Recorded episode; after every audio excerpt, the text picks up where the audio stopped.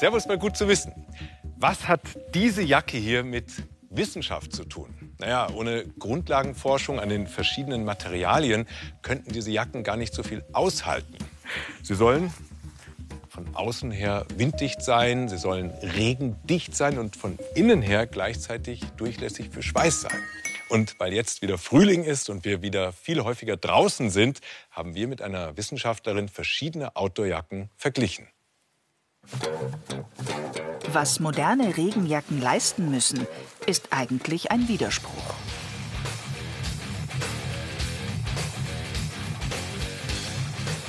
Auf der einen Seite sollen sie das Wasser von außen, den Regen, so gut wie möglich abhalten. Und auf der anderen Seite sollen sie das Wasser von innen, den Schweiß, so schnell wie möglich durchlassen. Die Textilwunder der Outdoor-Industrie versprechen beides zu meistern. Stimmt das?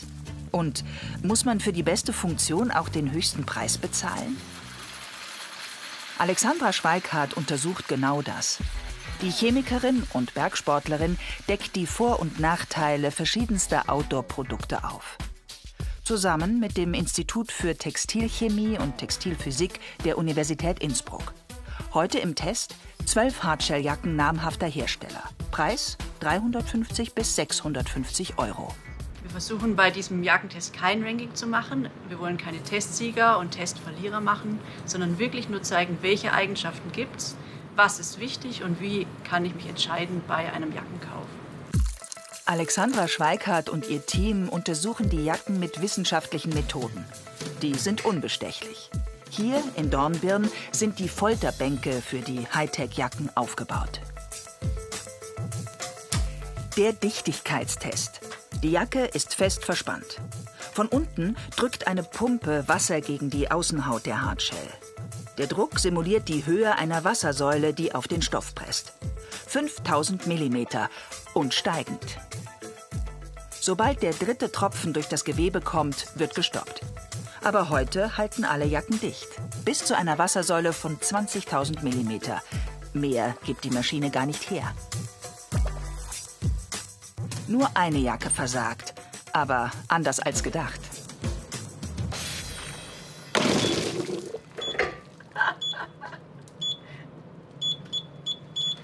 Ab einer Wassersäule von 4000 mm sind Outdoorjacken komplett dicht. Das gilt nur für den reinen Stoff. Es wird nicht an den Nähten getestet, nicht an den Reißverschlüssen getestet. Und das können dann in der Praxis die Schwachstellen sein. Je mehr Nähte und Reißverschlüsse eine Jacke also hat, desto mehr Kompromisse bei der Dichtigkeit muss man unter Umständen in Kauf nehmen. Und wie sieht es mit dem Wasser von innen aus? Der Dampfdurchlässigkeitstest. Hier ist die Jacke mit ihrer Innenseite um ein Gefäß mit Wasser gespannt. Bei konstantem Raumklima verdunstet dieses Wasser. Ob eine Jacke den Wasserdampf gut oder schlecht durchlässt, sehen die Forscher nach 24 Stunden. Je weniger Wasser noch im Topf ist, desto besser hat die Jacke die Feuchtigkeit nach außen transportiert.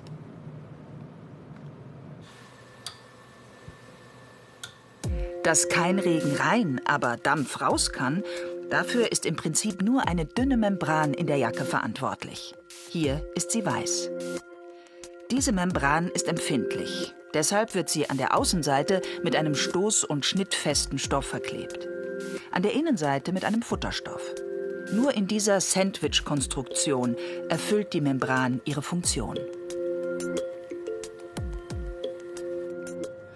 Und das auch nur dann, wenn die Außenhaut der Jacke gut imprägniert ist.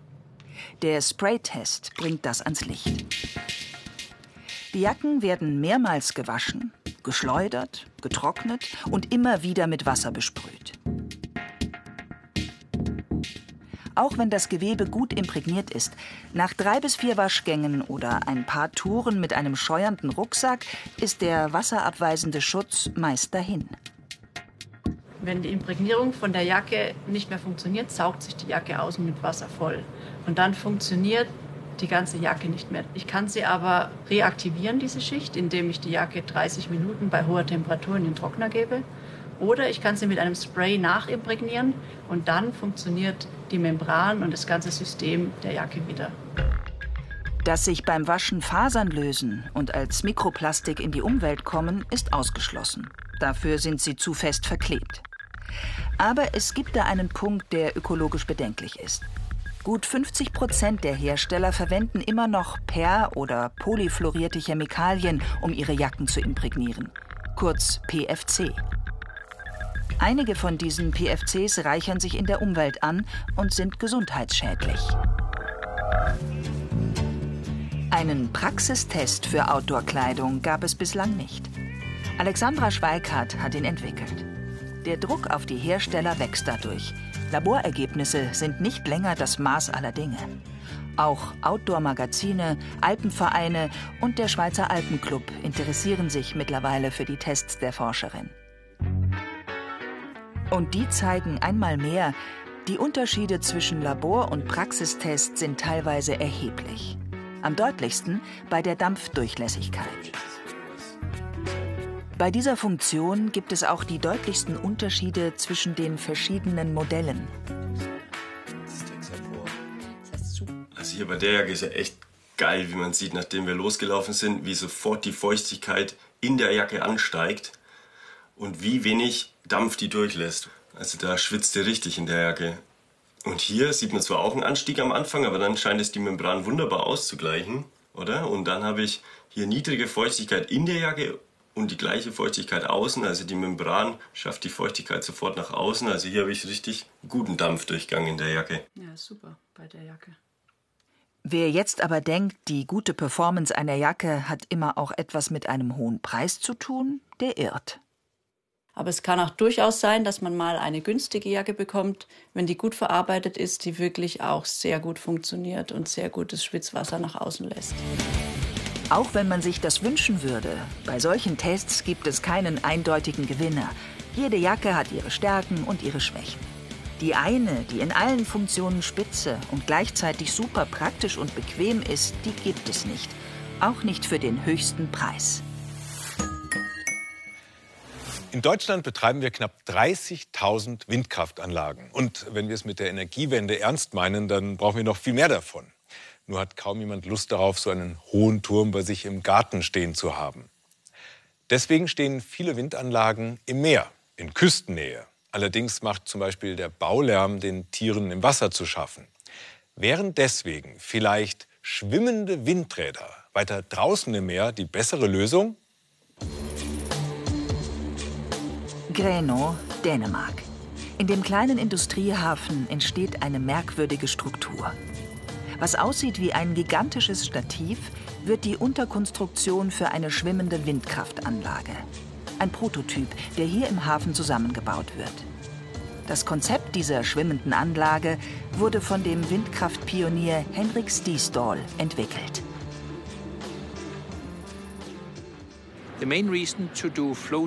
Der Hauptgrund, schwimmende Windparks zu bauen, ist, dass wir dadurch deutlich mehr Wind nutzen können.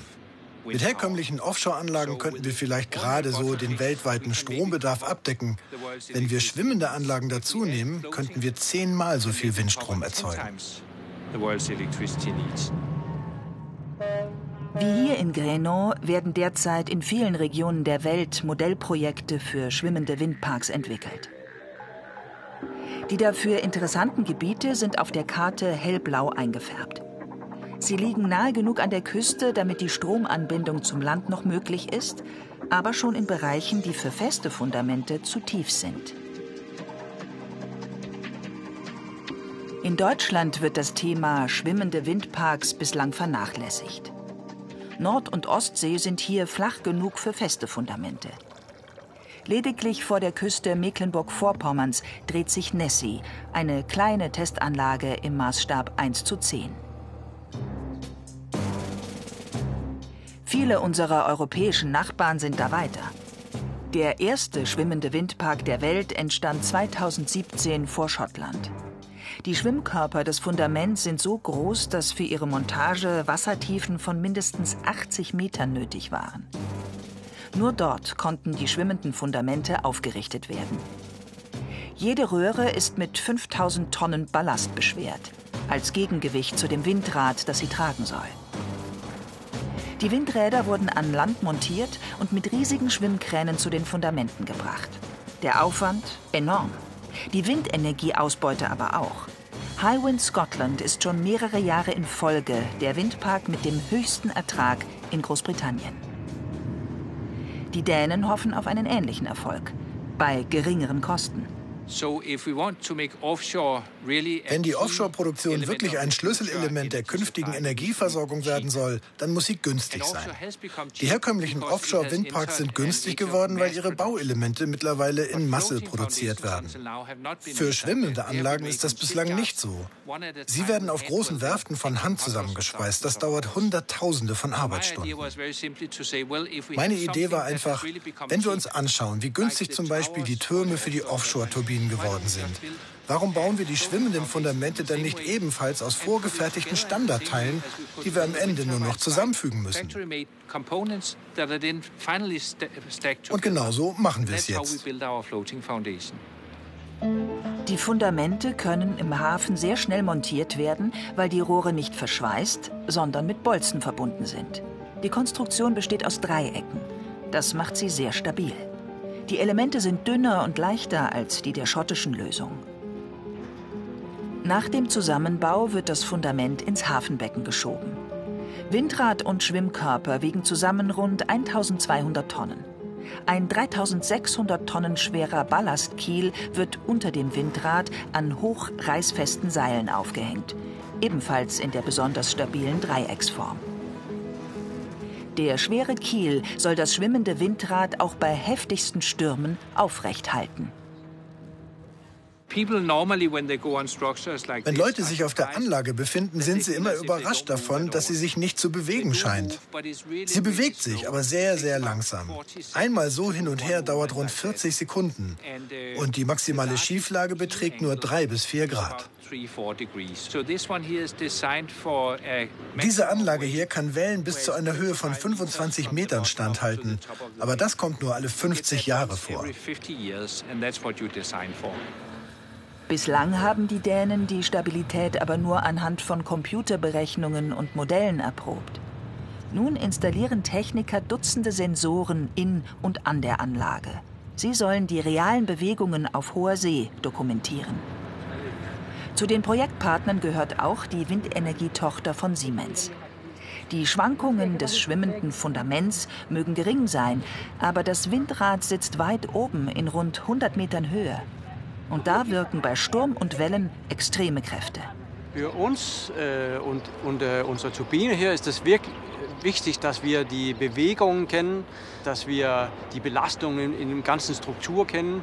Wir glauben eigentlich, dass, äh, dass wir jetzt uns da, äh, dafür vorbereiten muss, damit wir, damit wir alle Fehler jetzt machen kann und äh, so viel wie möglich lernen kann.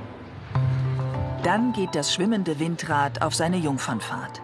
Von Grenå aus wird es bis vor die norwegische Küste geschleppt. Dort soll es erprobt werden.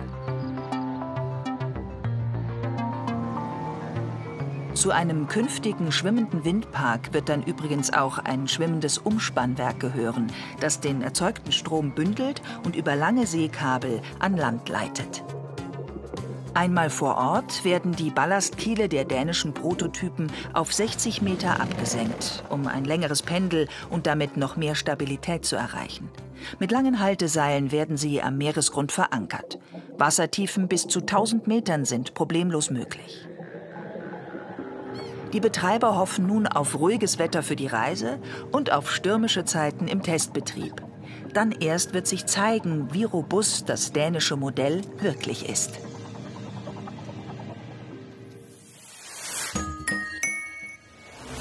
Darf ich vorstellen, der Marderhund, der rote amerikanische Sumpfkrebs und der Waschbär.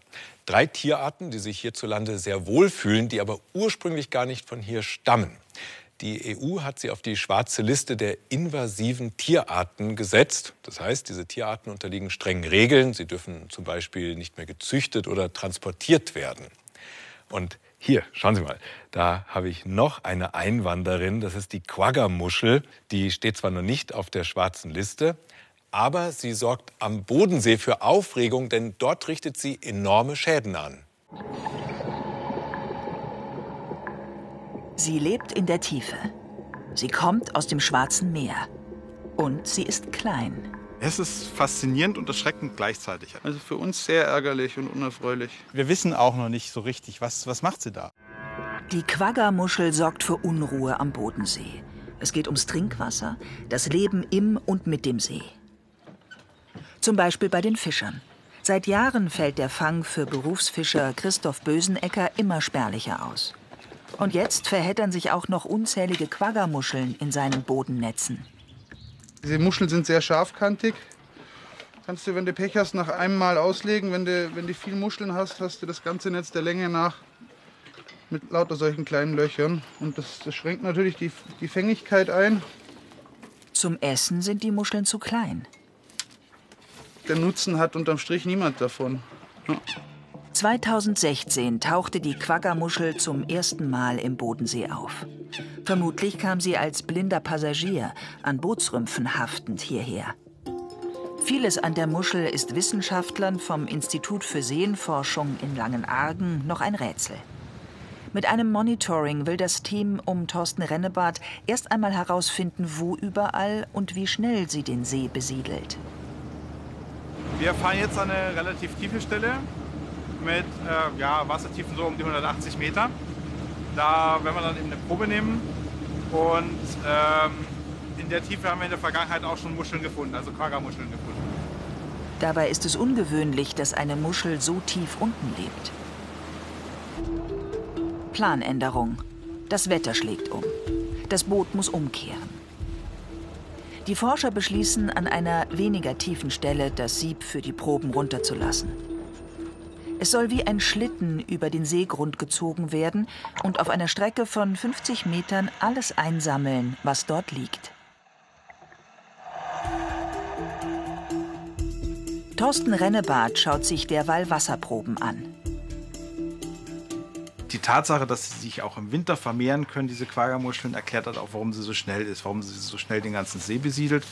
Und das sieht man hier rings um den See große Massen vorkommen, 500 bis 1000 Exemplaren pro Quadratmeter, wo diese Muschel sich schon ausgebreitet hat. Und das setzt auch den Trinkwasserversorgern zu. Denn die Quaggermuscheln verstopfen die Ansaugrohre im See. An den Rohren und Betonwänden der Wasserwerke siedeln sie zu Hunderten. Allein fürs Saubermachen mussten vier zusätzliche Mitarbeiter angestellt werden.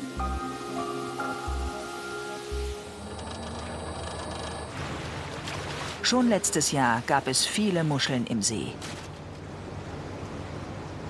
Es ist enorm. Es ist wirklich enorm. Auch viel mehr, als wir früher eben gefangen haben. Beziehungsweise ich sehe jetzt nur Quagga-Muscheln. Die haben alle, alle diesen runden Bauch.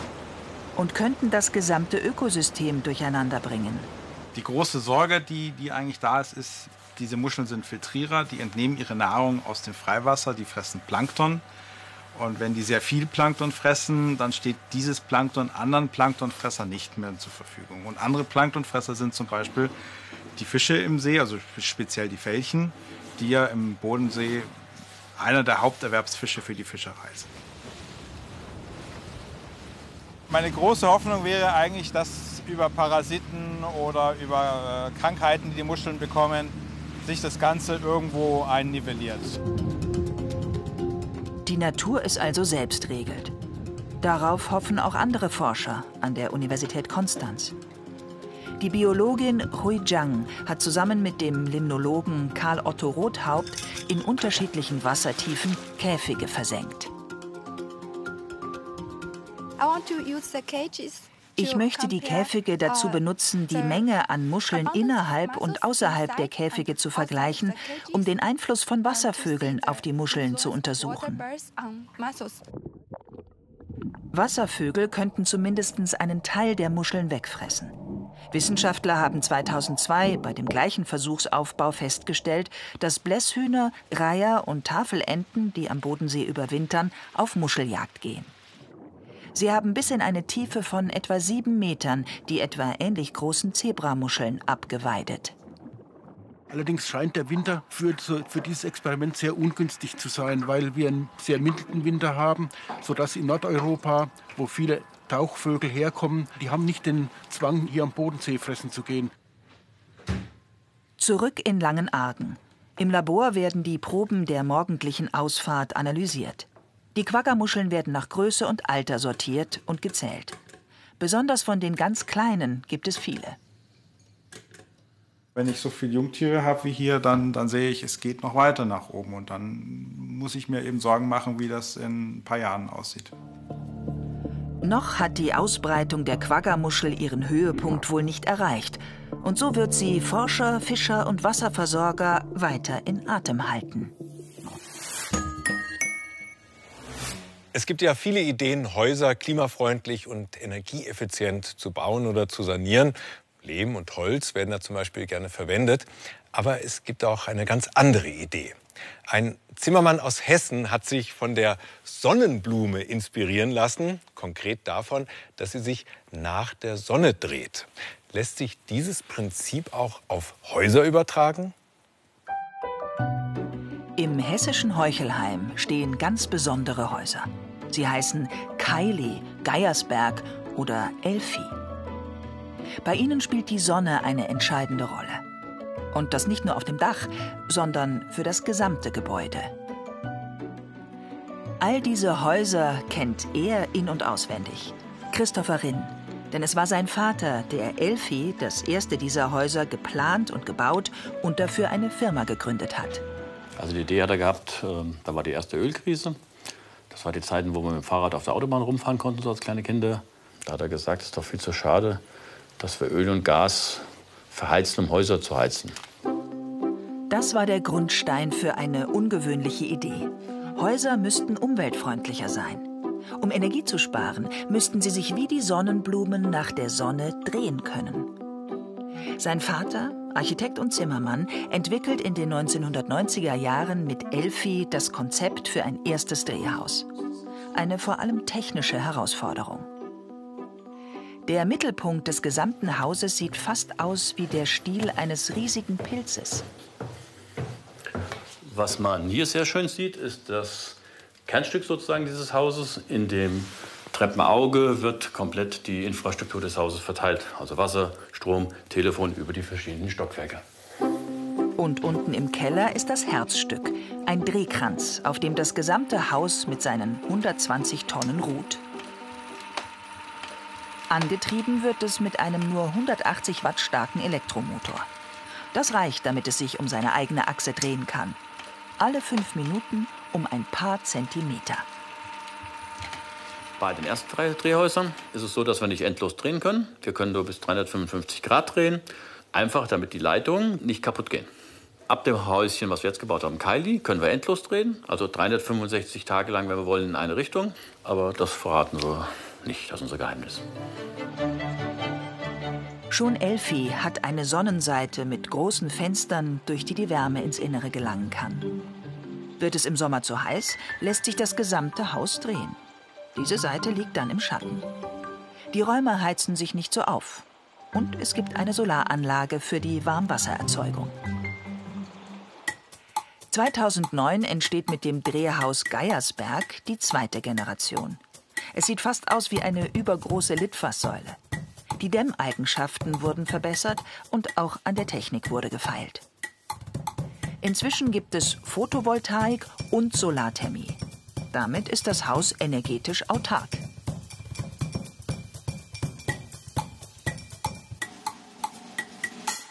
Silvia und Ulrich Würtele haben es seit 2017 gemietet. Sie wissen aus erster Hand, wie es sich in so einem Drehhaus lebt. Es hat so viele Vorzüge, es hat so viel Charmantes auch. Von daher, wir genießen es, dass wir es haben und ähm, freuen uns, dass es uns über den Weg gelaufen ist. Am Anfang war das, war das schon eine Gewinnung, ja, ähm, weil man auch drauf, mehr darauf geachtet hat. Ja. Du warst ja erst gespannt. Ja, genau. Also, jetzt dreht sich endlich mal wieder oder sowas. ja. Und, äh, aber so im Laufe der, der Zeiten, jetzt im Laufe der Jahre, ist das äh, ein Automatismus geworden. Das kriegt man gar nicht mehr mit. Beim neuesten Drehhausmodell Kylie ist die Technik so weit, dass es keinen Stiel mehr im Zentrum des Hauses braucht, um den sich alles dreht. Jetzt geht es um die Gestaltung der Räume, um Funktionalität, um Ästhetik. Aufgabe des Architektenduos Peter Gronich und seiner Kollegin Yvonne Dolega. Beide ausgezeichnet mit nationalen und internationalen Preisen, unter anderem für nachhaltige Architektur. In dem Moment, wo man die Mitte belegt, ist es total schwierig, Räume zu sortieren innerhalb von diesem äh, Zylinder. Das heißt, die haben bestimmte Zuschnitte und die haben bestimmte Zwänge.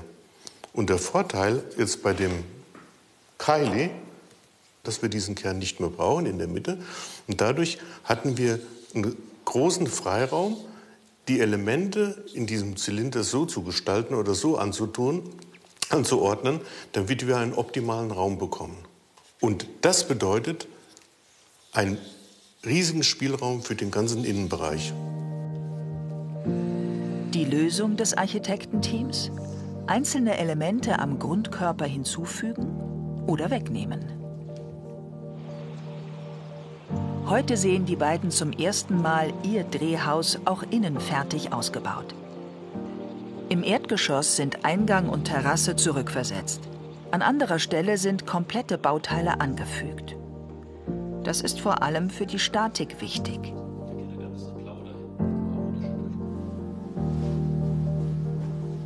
Und obendrein entsteht zum Beispiel solch ein Ruheraum. Guck wie stark das aussieht jetzt. Dieses zweigeschossige, die großzügige Glasfassade ist auch dieses auskragende Teil, was in die Tiefe geht, den alles mit einbezieht. Und das Fenster macht sich auch schön. Da läuft die Landschaft richtig an uns vorbei, wenn sich das Haus dreht. Für natürliches Licht auf beiden Etagen sorgt ein großes Fenster im Dach. Und im dunkleren Anbau befinden sich Schlaf- und Badezimmerbereich. Für Petra Rinn ein Wohlfühlort. Man denkt, es ist einfach nur eine Dusche, aber es ist einfach ein toller Platz. Meist drehen sich die 140 Tonnen vollautomatisch immer der Sonne nach. Zur Not oder um ein bisschen Sport zu treiben, kann man das Haus sogar von Hand drehen. Drehhäuser sind eine Herausforderung an Architektur und Technik. Dafür gibt es inzwischen Lösungen. Umweltfreundlich sind sie obendrein. Einziger Wermutstropfen, so ein Drehhaus muss man sich leisten können. Denn immerhin kostet es rund 100.000 Euro mehr als ein vergleichbares, normales Haus. Ideen aus der Natur kopieren, das machen wir schon lange und erfolgreich, wie zum Beispiel beim Fallschirm. Da dienten die Samen der Pusteblume als Vorbild. Und der Ursprung all unserer Saugnäpfe, ja, das sind die Saugnäpfe beim Tintenfisch und auch den Klettverschluss. Den haben wir uns von den Kletten abgeschaut. Meine Empfehlung für Ihren Frühlingsspaziergang, gehen Sie mit offenen und neugierigen Augen durch die Welt. Vielleicht kommen Sie ja auf eine neue, großartige Erfindung. Und damit sage ich Danke, bis zum nächsten Mal bei Gut zu wissen.